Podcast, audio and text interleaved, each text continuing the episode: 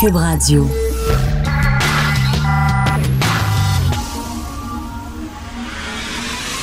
De 10 à 11. De 10 à 11. Richard Martineau. Politiquement incorrect. Cube Radio. Merci d'écouter Politiquement Incorrect et Cube Radio. Bon mercredi. J'ai plein de petites nouvelles à commenter en début d'émission. Il y a un auditeur, euh, Denis, je le salue, qui m'a envoyé une, nouvelle, en fait un lien qui mène vers une nouvelle et je n'étais pas au courant de ça.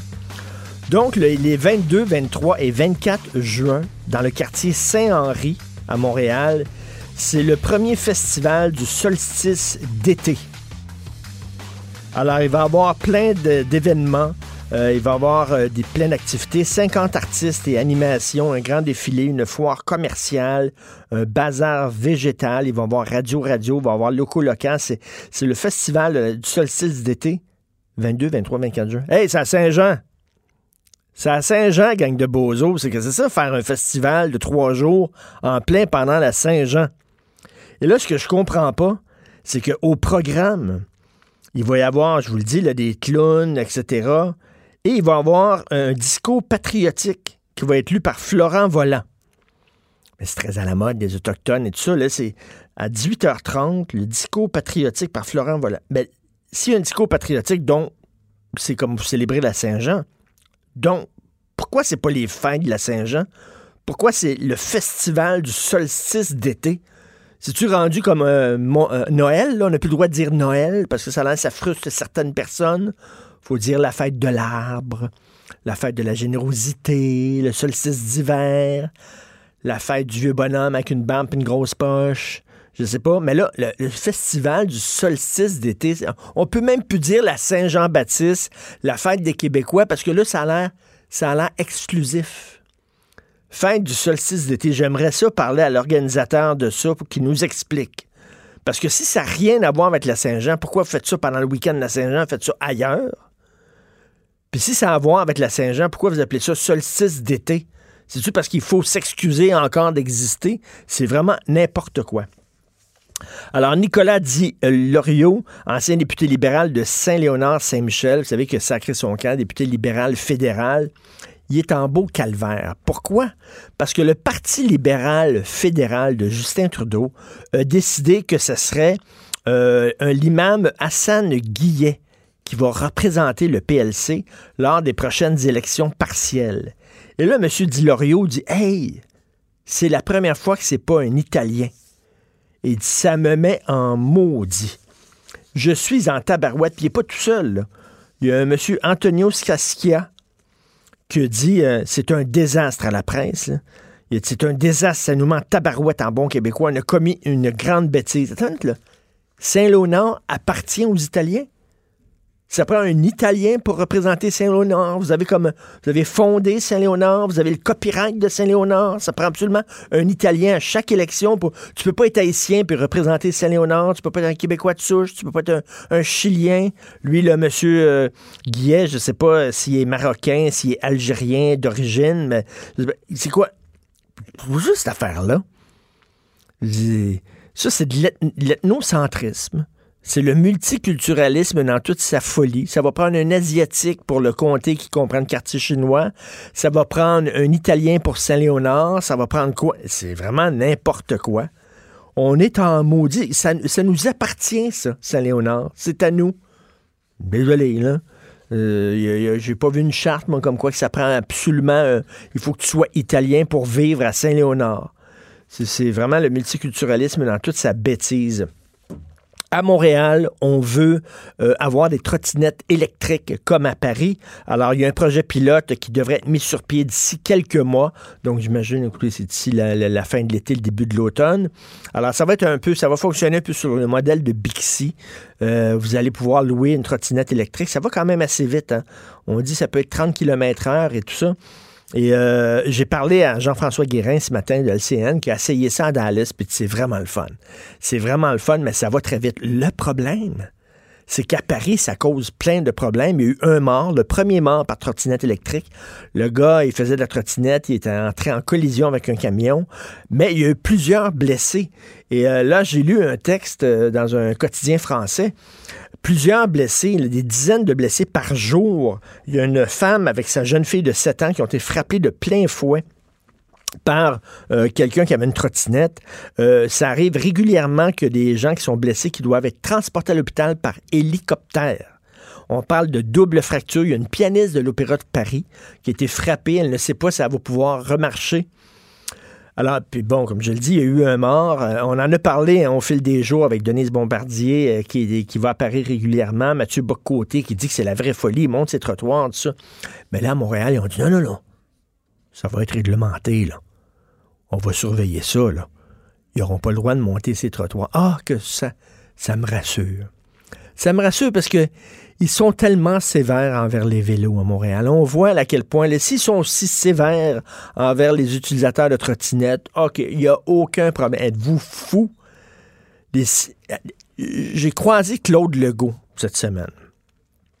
Le comédien, j'avais un meeting dans un, un bâtiment, je sors, je vois Claude Legault qui est en train de mettre son casque de cycliste et d'enfourcher son vélo. Puis j'ai dit, hey, euh, t'es cycliste, toi, ça. Il dit, moi, je suis les trois.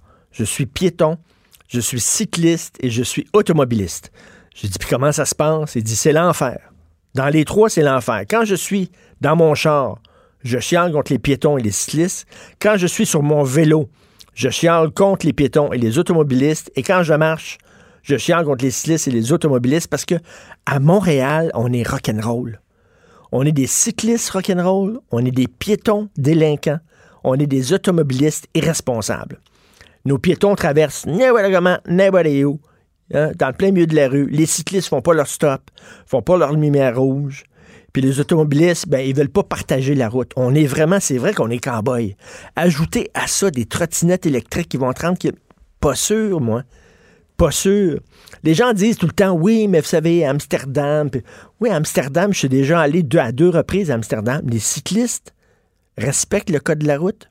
Les automobilistes ont appris à partager la route. Il y a une courtoisie. Les piétons aussi, ces gens-là vivent bien ensemble. Ils ont appris à vivre ensemble. Ici à Montréal, on est cow-boy. On veut rien savoir de personne il y a des gens qui disent Ouais, mais pourquoi on ne peut pas virer à droite sur un feu rouge à Montréal? Parce qu'on est fou, Christian, à Montréal. Si on permettait le, virage à droite sur un feu rouge qui est permis partout au Québec, si on permettait ça à Montréal, Christian, il y aurait des dizaines de morts par jour, je suis convaincu. On est complètement fou. Et je m'inclus là-dedans. Comme cycliste, comme piéton, on est délinquant. Donc, on veut-tu vraiment ajouter des trottinettes électriques? Hum, pas sûr. Une nouvelle qui est sortie dans le Star vous savez que Justin Trudeau essaie, de, redorer son image verte. Il va lutter contre les pailles, hein, les, contenants de plastique à usage unique. Il a dit les pailles, c'est épouvantable. Pendant ce temps-là, euh, il achète un pipeline. Mais c'est rien, ça. Les pailles. Mais en février dernier, le gouvernement Trudeau a donné 35 millions de dollars à Nova Chemicals. Nova Chemicals, c'est un géant du plastique. Nova Chemical se spécialise dans le polyéthylène. Ça, c'est quoi le polyéthylène? Ça fait des sacs de plastique, des emballages de viande, les bouteilles d'eau, les pailles, tout ça. Donc, le gouvernement Trudeau, qui se targue d'être écolo, a donné 35 millions de dollars à un géant du plastique. Et savez-vous quoi? En février dernier, le lendemain, ça s'invente pas, ça. Le lendemain où il a donné cet argent-là, là, 35 millions, il s'assoyait avec des militants écolos à Davos, avec des chefs d'entreprise, avec des leaders d'État, de, puis il leur parlait d'écologie, puis l'importance de l'écologie, alors que la veille, il avait donné 35 millions de dollars à un géant du plastique. Ça, ça, c'est Justin Trudeau dans toute sa splendeur. Il parle des deux côtés de la bouche. Ça n'a aucun maudit bon sens. Il parle des deux côtés de la bouche. Et euh, en terminant, quelque chose qui m'inquiète beaucoup, le New York Times, la version internationale du New York Times, ils ont décidé de ne plus avoir de caricature, de ne plus mettre de caricature. Pourquoi?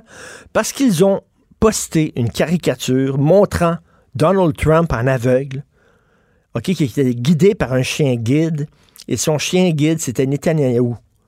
le, le, le chef d'État d'Israël. Le chef d'Israël. Ce que ça voulait dire, ça voulait dire que la politique internationale de Donald Trump, elle est un peu guidée, dirigée, téléguidée par Israël. On peut être pour ou on peut être contre, mais c'est ça. Un, caricaturiste, c'est comme un éditorialiste. Ça arrive avec une idée, t'es pour ou t'es contre. Et là, ça a été extrêmement, ça a été vu comme quelque chose d'antisémite, c'est épouvantable, c'est anti-juif, parce qu'on montrait le chef d'Israël à quatre pattes comme un chien. Écoutez, moi, vous le savez, j'étais euh, dépeint de façon euh, vraiment qui me choquait, là, où c'était des chiens qui pissaient sur ma pierre tombale, puis tout ça, c'était une caricature. Ça, je trouvais que ça allait trop loin. Ça allait trop loin. Mais bon, si on m'avait montré en chien, puis tout ça en train de dire sais, en même temps, une caricature, faut que ça moi, je trouvais que ça allait trop loin. Le pisser ça pierre tombale, le wow, ça va faire, là, mais, mais c'est une caricature. Là, donc, New York Times ont décidé, ça va trop loin, fait que euh, est, il y a trop de controverses, il n'y aurait plus de caricature. Là, c'est dans l'édition internationale. À un moment donné, ça va être dans l'édition nationale aussi.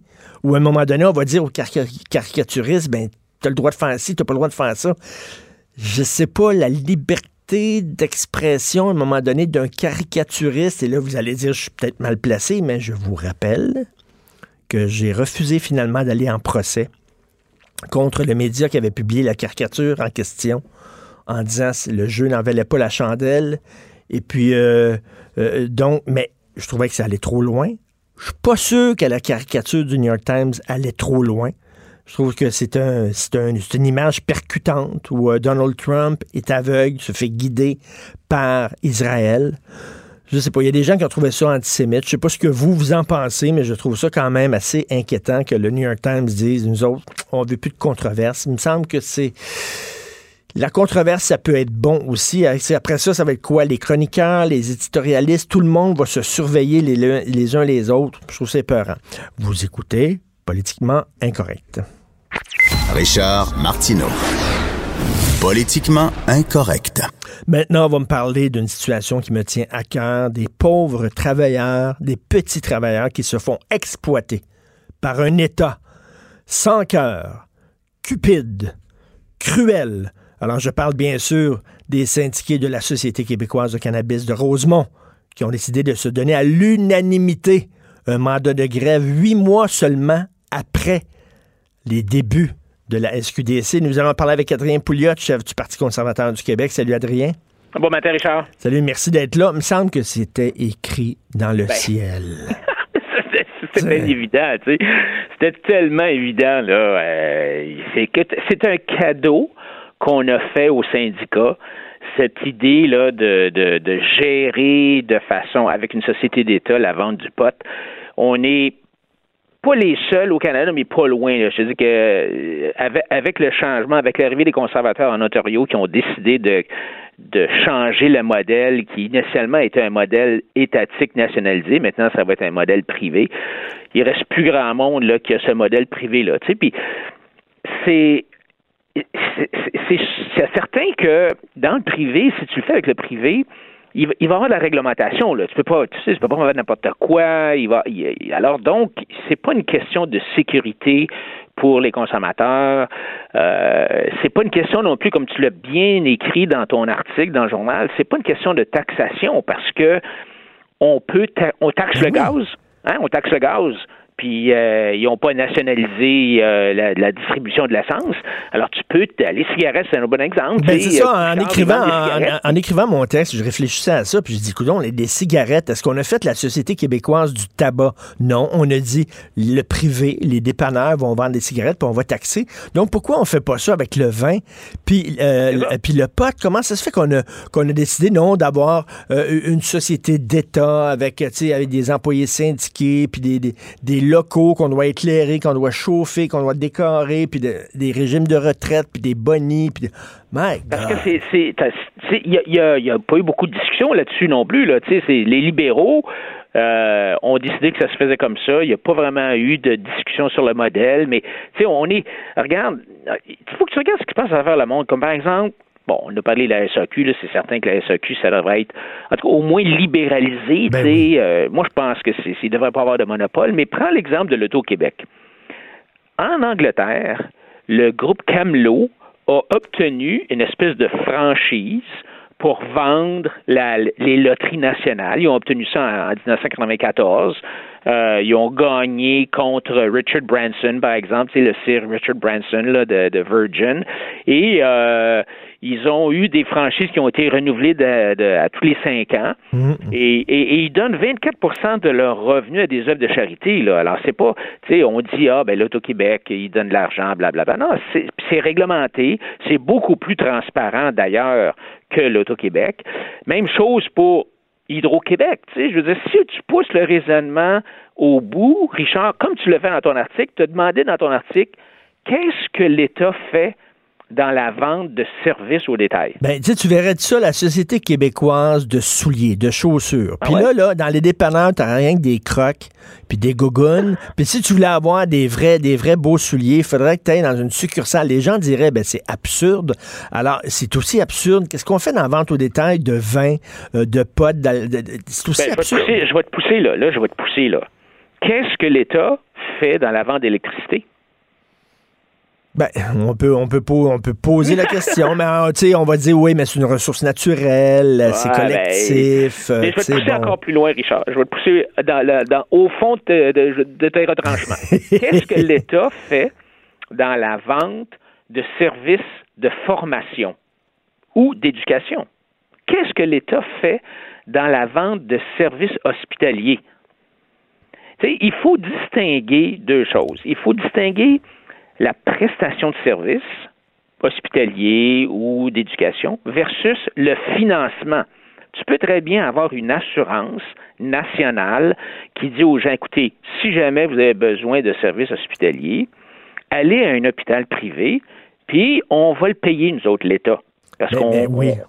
Alors, ça peut très bien être Oui, comme oui, ça, oui. C'est-à-dire que ouais, c'est sûr. Donc, la prestation, le ça. service va être donné par le privé, mais financé par l'État. Mais c'est parce que, Adrien, je, je te suis, là, mais Adrien, c'est que dans notre tête au Québec, si, si c'est le gouvernement qui s'en occupe, ça va être bien fait. On pense en. Non, mais tu sais, alors que, alors qu'arrête, là, tu sais, ça sent pas de maudit bon sens. Mais tu sais, je, je, je reviens. T'en souviens-tu à l'époque où on discutait, il y avait une possibilité que ce soit couche-tard? Oui. qui vendent euh, le pot. Puis à un moment donné, la discussion, c'était oui, mais là, euh, Couche-Tard s'embauche. Souvent, les commis à Couche-Tard, ils ont 17 ans. Ils pourront pas vendre du pot parce que le pot, ça, ça- ça- ça- tu dois avoir 18 ans pour en fumer. Ben attends une minute, ils vendent de l'alcool, ils vendent de la bière, ils Ah vendent oui. des billets de loto, Des cigarettes. ils vendent des cigarettes, puis ils n'ont pas le droit d'en fumer. Puis là, C'est ils ont dit non, non, mais là, il va falloir tout sacrer ces gens-là dehors, puis il va falloir seulement embaucher des gens qui ont 18 ans, mais c'est complètement faux. Mais je suis pas 100% d'accord avec. Je suis pas certain, en tout cas, si on a, au Québec, on, on prend ce modèle-là parce qu'on pense que l'État peut mieux faire les choses. Ah, moi, je suis sûr, si on, faisait, c'est- si on faisait un sondage, je pense qu'il y a des Québécois qui sont encore attachés, puis moi, j'en reviens pas, mais ils sont encore attachés à leur modèle. Oui, mais regarde, Richard, le- le- moi, j'ai vu 13 sondages qui ont été faits au Québec depuis les 15 dernières années sur le privé en santé. Et la province de Québec est celle, dans le Canada, là, est celle où tu as le plus haut pourcentage de gens qui voudraient avoir plus de privé en santé. C'est surprenant, hein?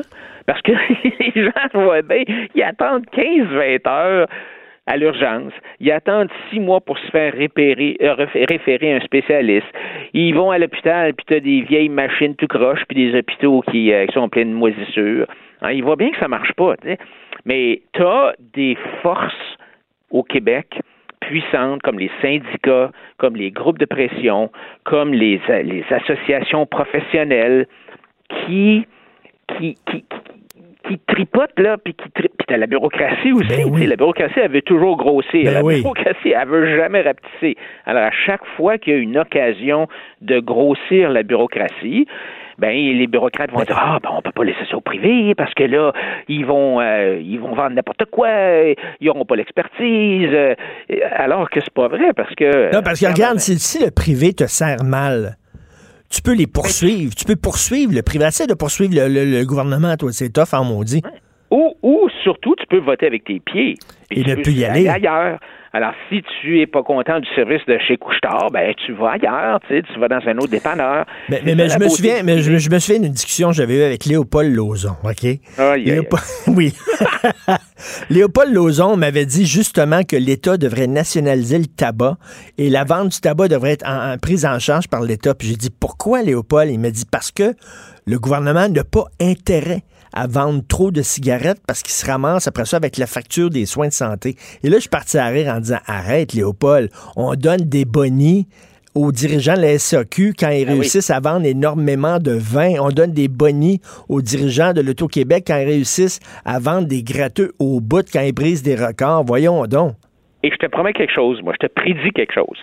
C'est que la société de vente du cannabis, là, éventuellement, on va finir par conclure ceci. On va dire, oh mon Dieu, ça n'a pas de bon sens, on perd de l'argent, on perd de l'argent, on perd de l'argent, parce qu'ils vont perdre de l'argent, là, tu sais, je veux ben oui, c'est sûr. Là, tu vas payer les petits gars 14 pièces à l'heure, tu vas payer 20 pièces à l'heure, 6 semaines de vacances comme la SEQ, tout ça. Alors, c'est certain qu'ils vont, ils vont perdre de l'argent. Alors là, ils vont dire, ben, il faudrait qu'on fasse de la publicité pour augmenter nos ventes.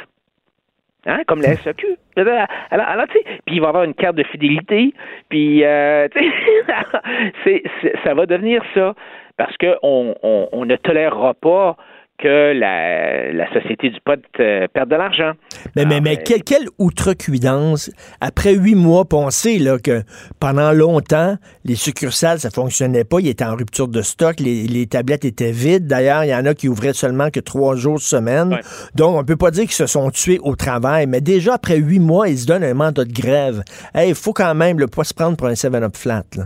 Non, puis tu sais, la, ce qui va arriver, c'est le gouvernement a pas Bon, tu sais, s'ils donnent 20 pièces à l'heure, Richard, entre toi et moi, là, qu'est-ce que ça change pour eux autres? Je veux dire, parce que le prix va être repassé par nous autres. Soit, soit qu'on va le financer avec nos taxes parce que la société va perdre de l'argent, ou soit qu'on va le financer dans le prix du produit. Non, non, mais le prix du produit, on va se tirer dans le pied parce que là, il va être, ben il va être plus cher que sur le crime, que le crime organisé. Fait qu'on va aller, on va continuer à aller voir le pusher, ceux qui en fument. Alors, toute, la, la, question de, tu sais, moi, moi, je pense que moi, je suis un gars qui est pour les droits et libertés individuelles. Donc, oui, les gens peuvent bien syndiquer s'ils veulent, mais tu te poses la question, le, problème quand ce sont des employés de l'État qui se syndiquent, le coût finit toujours par être repassé aux contribuables parce que le gouvernement n'a pas d'intérêt. Tu sais, les syndicats, dans le cas de, du privé, là, ils savent très bien qu'ils peuvent ils vont pousser le bouchon, mais à un certain point, il y a une limite parce qu'ils savent très bien que si ils augmentent les coûts de leur entreprise, ben euh, ça va être il va être obligé de repasser ça dans le prix du produit, puis là, avec la concurrence, les gens vont aller ailleurs, les clients vont aller ailleurs. Alors, il y a une espèce de, de balance, c'est que tu n'as pas dans le public, parce que dans le public, euh, c'est tout le monde qui paye, personne qui paye. Puis là, à un moment donné, là, ils vont dire, bon, mettons, là, on les augmente à 20 pièces. OK? Là, les bénéficiaires disent Attends, nous autres, on commence à 14 pièces puis c'est pas mal plus tough comme job, on torche les, le cul des ah, vieux, etc. Là, les autres aussi vont vouloir avoir une augmentation. Puis, il y a comme une surenchère. Puis là, à un moment donné, on finit par payer par tout ça, là. par, pour tout ça. Écoute, euh, tu... oui. Ouais, ouais, vas-y, vas-y. Ben, tu voulais me varloper sur le plastique. ah ouais, vas-y, vas-y. Ben, écoute, c'est parce que, euh, moi, eh, ben, t'es déjà allé aux îles de la Madeleine, j'imagine? Oui, une fois. C'est beau. C'est beau. J'ai adoré ça, c'est beau c'est très beau. Moi aussi, je suis allé, puis c'est magnifique. Puis, tu sais, je veux pas sous sous-estimer le, problème du plastique dans le monde, dans, les océans. Tu as la grande patch de, de, de, de plastique là, dans, dans, dans l'océan Pacifique qui est trois fois les la grandeur de la C'est un produit, c'est un produit détestable. Je m'excuse, le plastique. Moi, je suis pas monsieur écolo, là, tu me connais, je suis pas monsieur écolo, mais vraiment, j'ai eu euh, une réflexion avec ma blonde. On regarde ça, puis on dit, regarde, il faut changer nos habitudes. Ça, les, bouteilles d'eau en plastique, ça n'a pas de bon sens. On a-tu vraiment besoin de ça? Non, ça, ça, on peut, on peut, on, peut dire que c'est utile, c'est pas utile, mais il faut regarder là il faut regarder où est-ce qu'il y a le problème, parce que là, Trudeau nous a dit qu'il y avait un problème imminent, c'était comme on était à un point de rupture, là, puis c'était faut absolument faire quelque chose tout de suite. Mais quand tu regardes le plastique dans les océans, oui, c'est un problème, mais 95% du plastique dans les océans provient de dix rivières. Oui, oui, je sais, je sais. Mais là, je te parle là, de, des îles de Madeleine. Ça, c'est nos poubelles à nous autres. Oui, mais regarde, là, tu, as regardé l'affaire là, dans les îles de Madeleine. Il n'y a, pas des y a pas des tonnes puis des tonnes de, de, de, plastique. Il y en a un peu, là, poignés dans des filets de pêcheurs. Là, mais, tu sais, je veux dire, c'est pas... Regarde le fleuve Saint-Laurent aujourd'hui. Regarde le lac Champlain. Regarde le lac Beauport. ça, ça n'a rien à voir avec les, les rivières. Écoute, je te fais, je te fais une parenthèse. Je te fais une parenthèse. J'ai lu un texte de La Presse qui a été publié il y a quelques années. La Presse, on s'entend que c'est pas gauche, gauche, là. Et écoute, ça, ils ont dit dans la presse, c'était écrit, que, tu sais, les images qu'on voit de plastique dans l'océan Pacifique, là, c'est des images qui ont été prises au lendemain de gros déluges et de tsunamis en Thaïlande. Et effectivement, là, tout a revolé, puis tout ça. Ils ont pris ces images-là, puis ça a l'air qu'ils nous font passer ça pour l'île de plastique dans le Pacifique, puis ça a l'air que ce sont des images qui sont trafiquées par des, groupes militants. C'est pas moi qui le dis, c'était écrit dans la presse. je, ne serais pas surpris. D'ailleurs, le chiffre il y, a un chiffre américain de 500 millions de pailles de plastique. Euh, euh, ça provient d'une estimation faite par un enfant de 9 ans, un militant anti-paille de plastique qui s'appelle Milo Kress. Il avait 9 ans quand il a fait une étude non scientifique. puis ce chiffre-là a été repris tout le temps. sais, la pauvreté, ça peut créer les pires problèmes environnementaux. Les personnes qui sont mal nourries puis mal logées, ils se soucient pas de la, de la, de la préservation à long terme de leur environnement parce qu'ils n'ont rien qu'une préoccupation, puis c'est de satisfaire leurs besoins fondamentaux. Alors, quand tu, quand tu regardes, le, c'est en Asie, c'est en Afrique, c'est en Chine, en Indonésie, c'est là où il y a des gros problèmes environnementaux. Mais moi, j'ai, un certain problème avec les gens qui disent oui, mais on va perdre des jobs parce qu'il y a beaucoup de jobs dans le plastique. Puis si on, on tire la plaque sur le plastique, ces gens-là vont se retrouver au chômage. Je m'excuse, mais tu sais, toi, en tant que libertarien, mettons, euh, t'es pour, es pour l'arrivée d'Uber, même s'il y a des chauffeurs de taxi qui vont se ramasser au, chômage. T'es pour l'arrivée. Hein? Je suis pour la concurrence. Ben, euh, tu sais, moi, je trouve, c'est pas, pas un argument de dire qu'il y a des gens qui vont perdre leur job. Oui, mais regarde, là, oui, ils vont perdre leur job, s'en trouveront ailleurs, là. Parce que le plastique, à un moment donné, il va falloir euh, arrêter notre dépendance au plastique, C'est du gaspillage. Ben, écoute, si euh, on devrait donner le choix aux consommateurs, on devrait dire à euh, tu, tu pourrais avoir un commerce où tu as des pailles en plastique puis tu as des pailles en bambou, mais si tu veux la paille en bambou, ça va te coûter 5 cents de plus ou 10 cents de plus. Je veux dire, il y a un coût à ça, là. Puis deuxièmement, moi, j'en ai vu des pailles en carton, puis après cinq minutes dans ton Coca-Cola, là, la paille est... Ouais, mais des pailles, tu sais, mon fils, là, il adore prendre des smoothies à la maison, puis il y a une paille en, il y a une paille en métal. Il y a une paille en métal, on met ça dans son truc, puis il boit avec sa paille en métal, puis on lave la maudite paille, tu sais. oui, mais tu, tu vas-tu faire ça chez McDo? Mais là, jamais je croirais qu'il n'y a, pas une autre façon d'avoir faire des pailles qu'en plastique.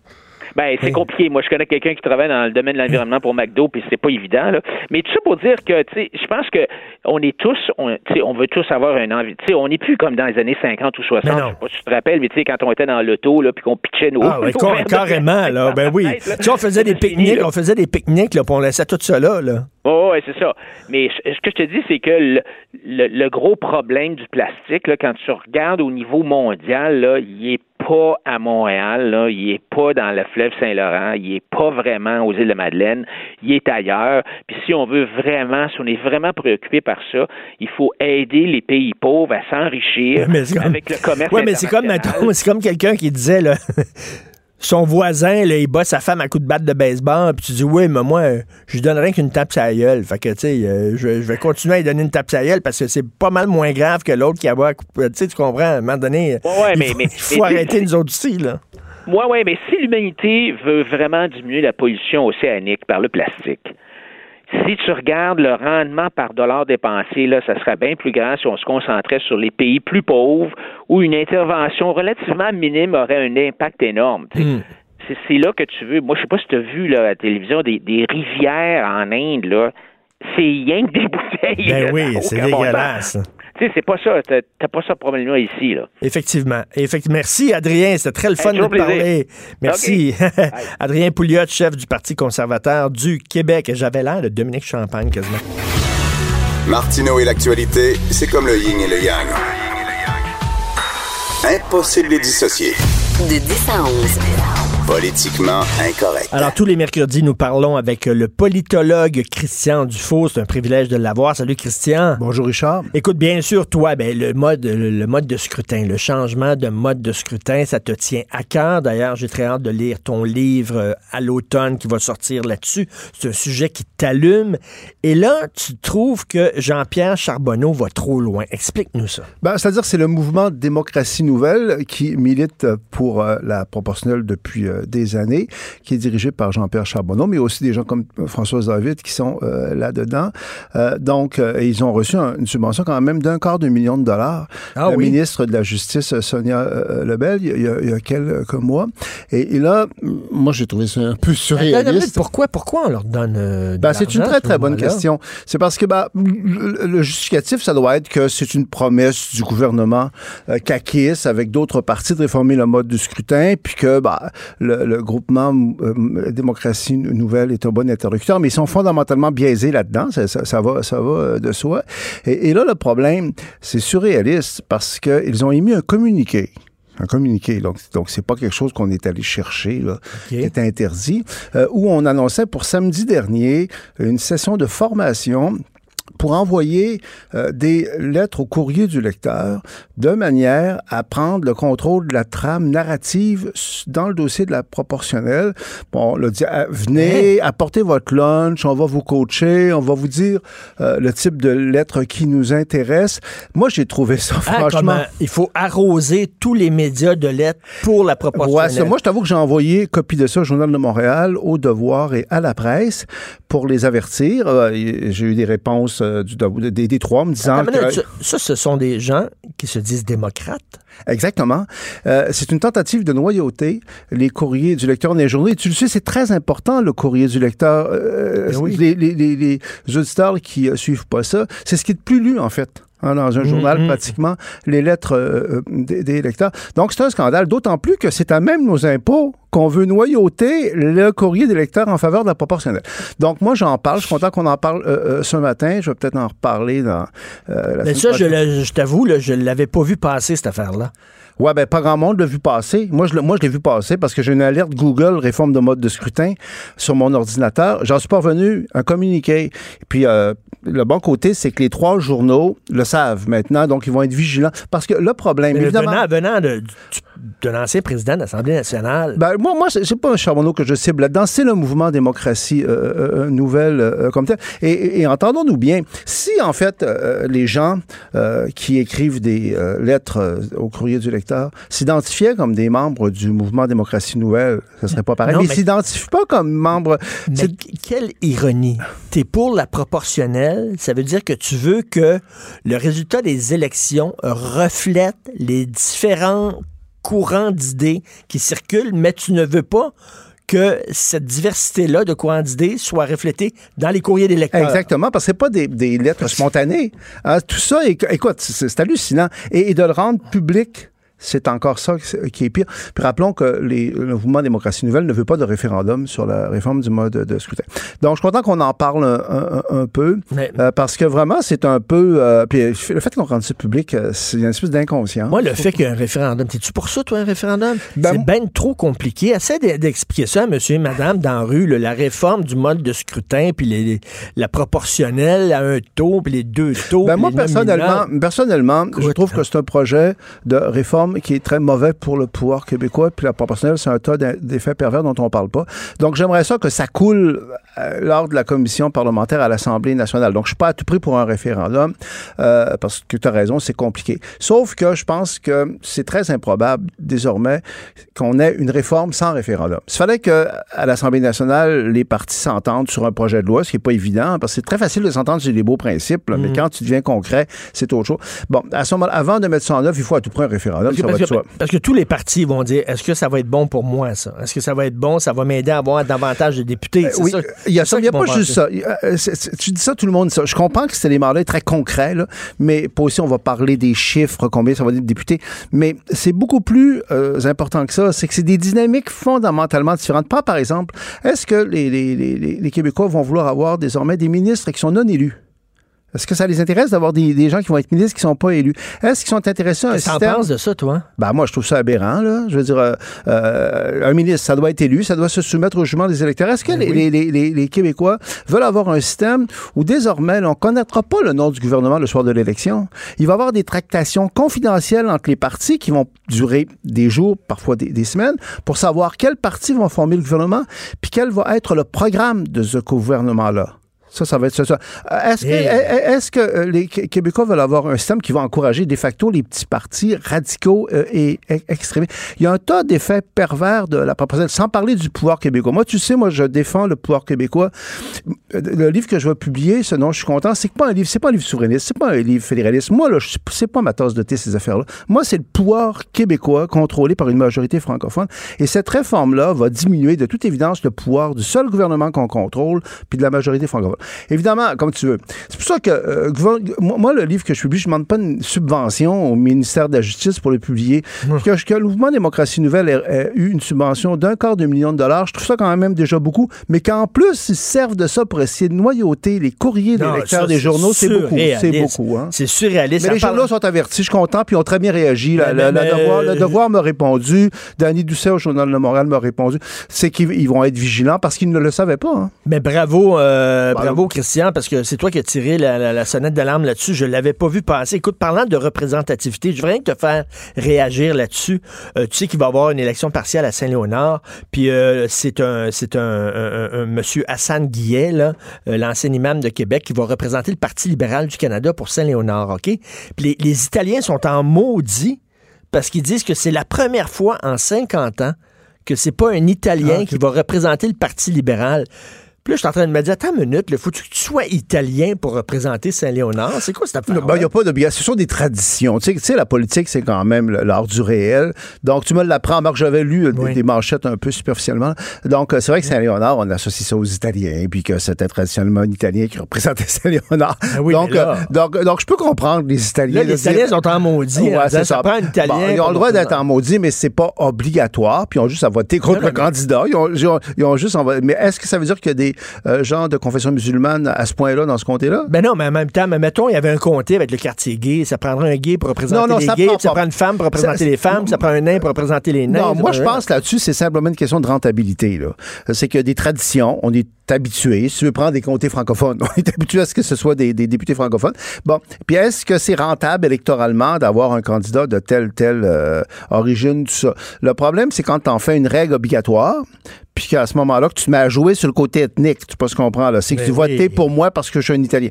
Euh, tu ça, ça se fait, là, ça se fait. Moi, j'avais vu dans, un, dans, un, Encore une élection, dans une élection, même à Montréal, il y avait une candidate grecque et tous les journaux grecs, les journaux de la communauté grecque disaient faut voter pour notre candidate, faut voter pour la grecque.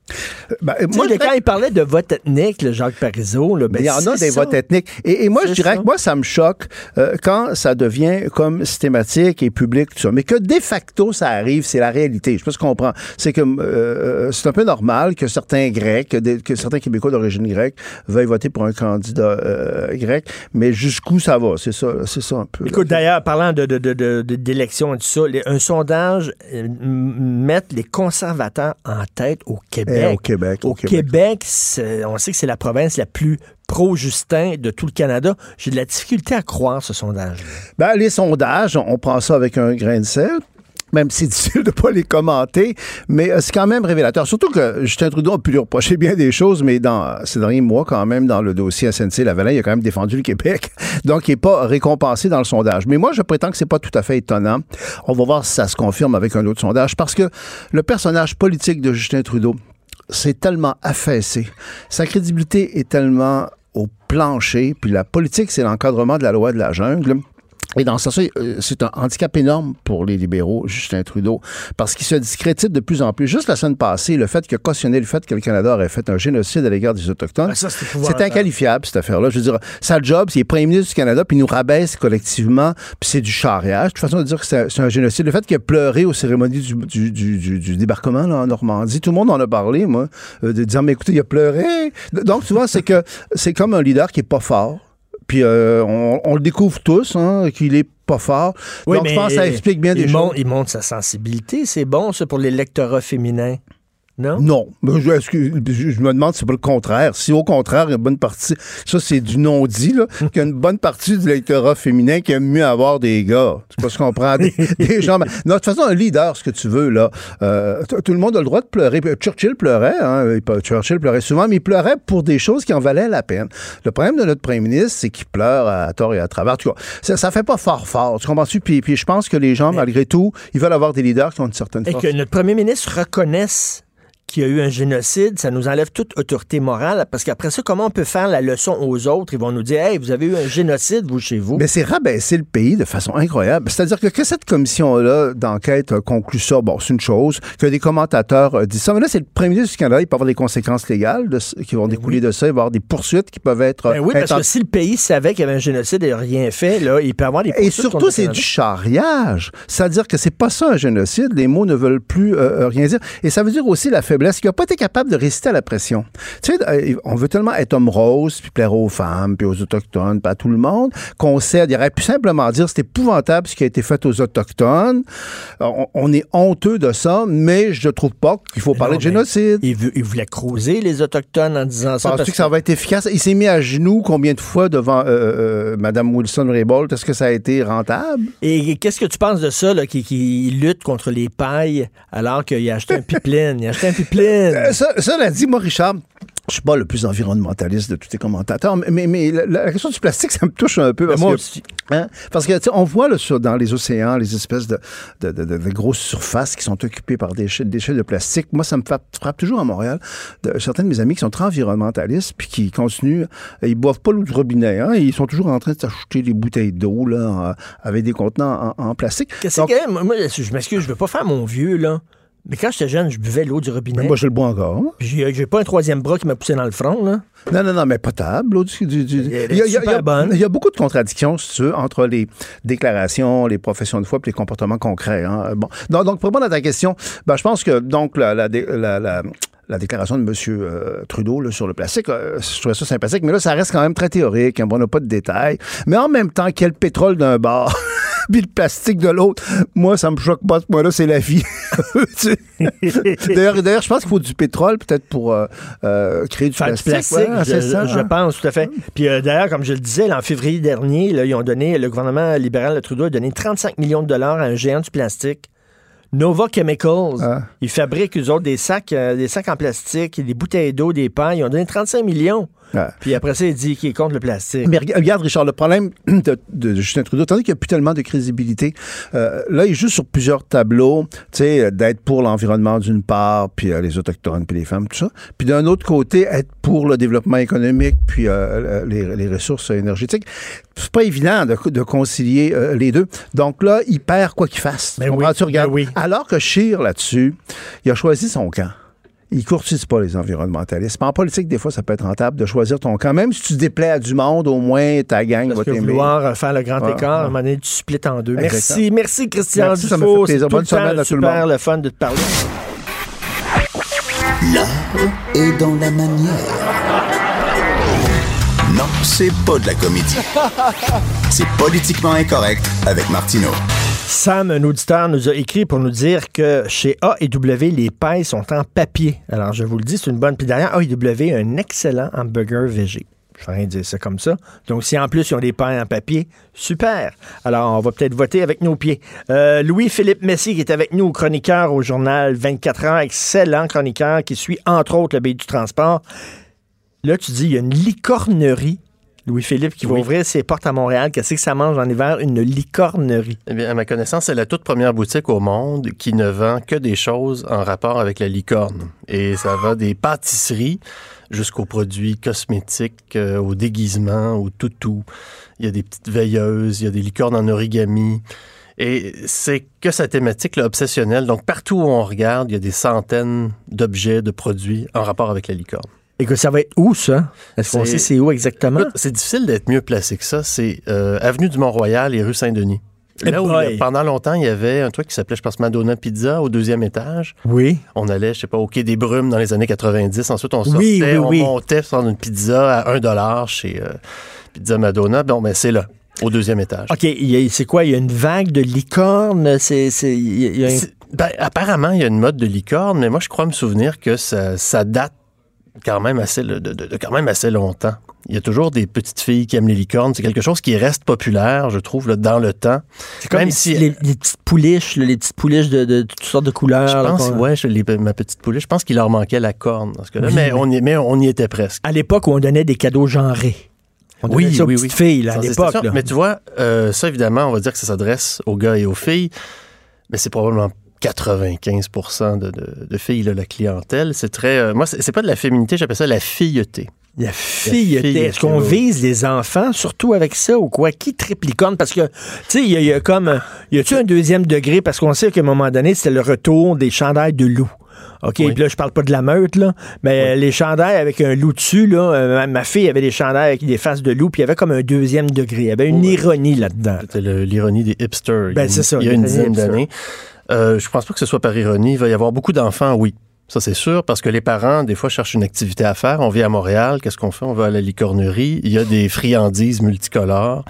Il y a une terrasse sur le balcon à l'extérieur, donc les enfants peuvent aller là pour euh, siroter leur barbotine ou euh, manger un fudge. Les, les, les cupcakes ont des petites cornes dessus parce que ce sont des licornes. Donc, un jour, il y aura peut-être des fêtes d'enfants là-bas. Et je pense que le, le- le propriétaire vient qui vraiment... ça? Il s'appelle David Chevrier. C'est celui qui a lancé les anti-cafés à Montréal. Les anti-cafés, ce sont des cafés où on peut s'installer et on paie à l'heure. OK.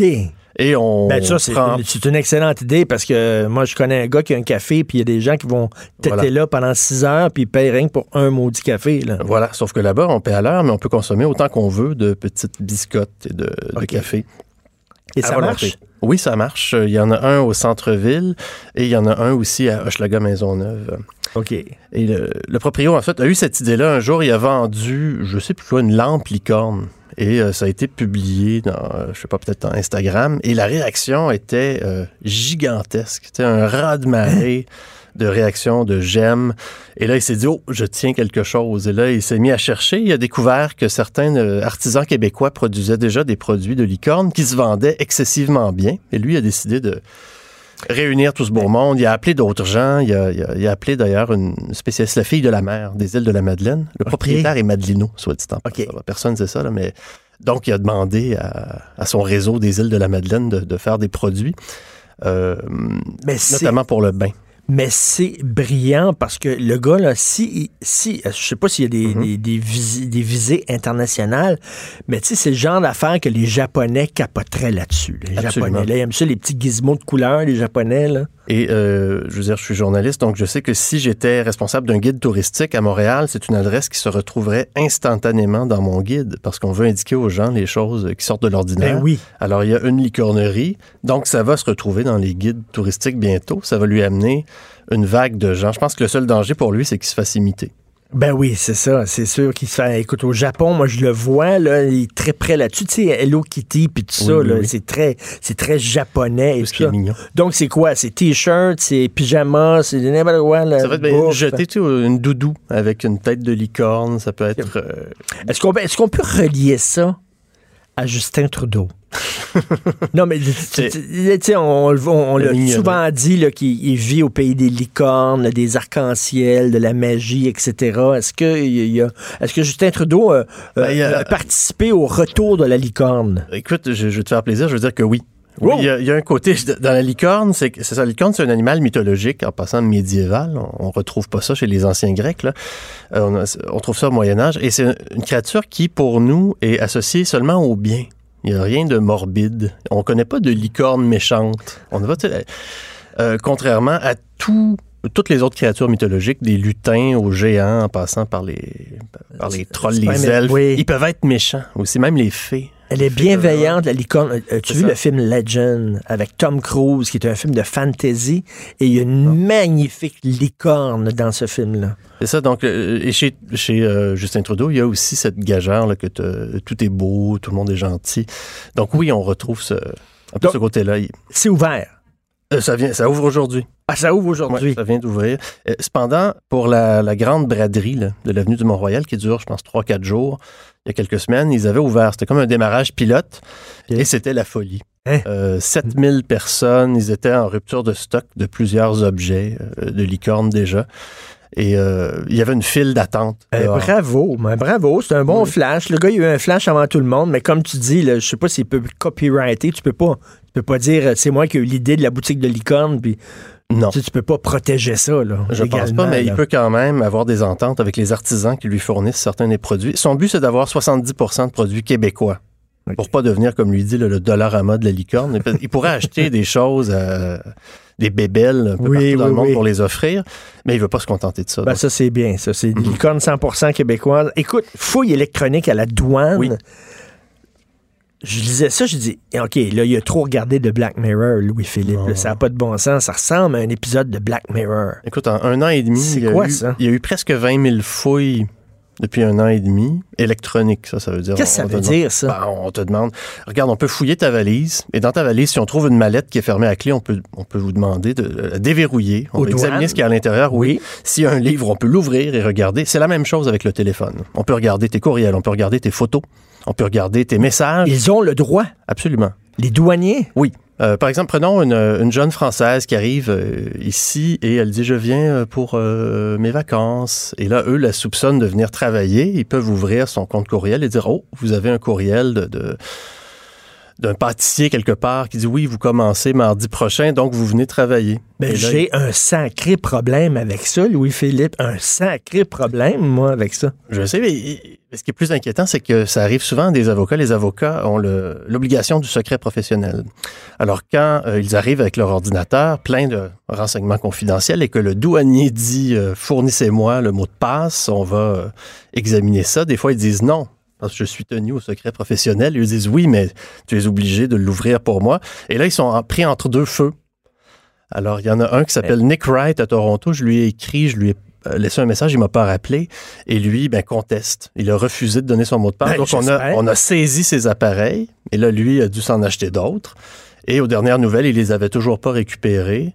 Mais est-ce qu'ils doivent avoir un motif euh, Oui. raisonnable? Oui, dans pour- son cas, il, avait passé du temps, je pense, en Colombie pour apprendre l'espagnol et il rentrait, mais il travaillait, mais le gars absolument pas le profil d'un trafiquant de drogue. OK, mais ça, tu parles pas des douaniers américains quand on va aux États-Unis. Tu parles des je- douaniers canadiens. Je là. parle, oui, parce que du côté américain, on va parfois plus loin. On va parfois te demander euh, ton mot de passe Facebook Tu me niaises. pour aller voir ce qu'il y a dans ton compte au cas où tu, euh, tu, je sais pas, tu, tu, tu fais l'apologie de l'État Oui. islamique ou... euh, Mais il y a eu combien de fouilles électroniques, selon toi, au Canada? Là? De, Ben, au Canada, je t'ai donné. affaire-là? le nombre- ça, ça me vient de la CBC, il y a peut-être un mois ou deux. Là, il parlait d'à peu près 20 000 fouilles il y a un an et demi. Et presque 40 découvrent quelque chose euh, de pas bien. Et on spécifie pas De exactement pas quoi. bien, c'est quoi? Sur pas. sites de Euh, euh, J'ai parlé à une spécialiste de la question qui est à, Toronto, euh, Madame Tudgman, Maître Tudgman Cherniak. Et elle, lorsqu'elle voyage, elle part avec un ordinateur de voyage. Ça lui coûte 200 dollars. Il n'y a absolument rien là-dessus, aucune donnée sensible. Euh, et une fois qu'elle est à l'étranger, si elle en a besoin, elle va récupérer ses fichiers qu'elle a sauvés électroniquement dans un nuage euh, informatique. Et elle, elle, euh, elle, pratique, c'est un peu idiot, le, le- le- le yoga caprin. C'est du yoga avec des chèvres. Et oui, euh, oui. il y a des photos de ça, mais elle s'assure qu'il n'y a aucune photo d'elle avec les chèvres parce que, dit-elle, ça peut sembler bizarre. Et si un douanier trouve des photos qui lui semblent étranges, euh, ça peut être d'une bestiole comme ça, ou ça peut être même un enfant nu dans le bain. Oui. Mon, mon Mais fils prend un bain, Mais oui. je prends une Mais photo, il joue avec des canards. Si le- on tombe sur un douanier zélé qui se dit, hum, mais là, cette photo Mais pourrait être... fou. Louis-Philippe, cette Oui. semaine, mon fils de 11 ans m'a montré une vidéo qui montrait là, tout ce que Black Mirror avait prévu et qui Mhm. est arrivé. euh, qui est arrivé, puis il m'a montré une vidéo et c'était vraiment freakant. Et euh, je pourrais t'envoyer le lien. Et là, c'est vraiment, ça ressemble à un épisode de Black Mirror, cette histoire-là. C'est assez incroyable. J'imagine que ça va être contesté. euh, C'est certain, j'ai très hâte de suivre ça. Il nous reste quelques secondes. Oui. Peux-tu rajouter quelque chose? Bien, je pense qu'on n'est pas sorti du bois parce que l'agence des douanes n'a pas l'intention de céder. Vraiment sur ce point-là. là. Eux considèrent que c'est comme un journal. Ils avaient le droit de lire ton journal intime dans Oui. le temps. Ils avaient le droit. Vous avez le droit de ils- lire ton journal intime. Absolument. C'est pas parce que c'est ton journal intime qu'ils peuvent l'ouvrir. Si c'est dans tes, dans, dans tes bagages, lorsque tu passes la douane, ils avaient un droit de fouiller à peu près tout. Et là, ils considèrent que ça, maintenant, les données sensibles sont dans le téléphone. Donc, c'est là qu'ils doivent regarder. Wow, merci beaucoup d'être venu nous parler de ça. Louis-Philippe Messier, qu'on peut lire, entre autres, dans le journal 24 heures. Merci. Cube Radio.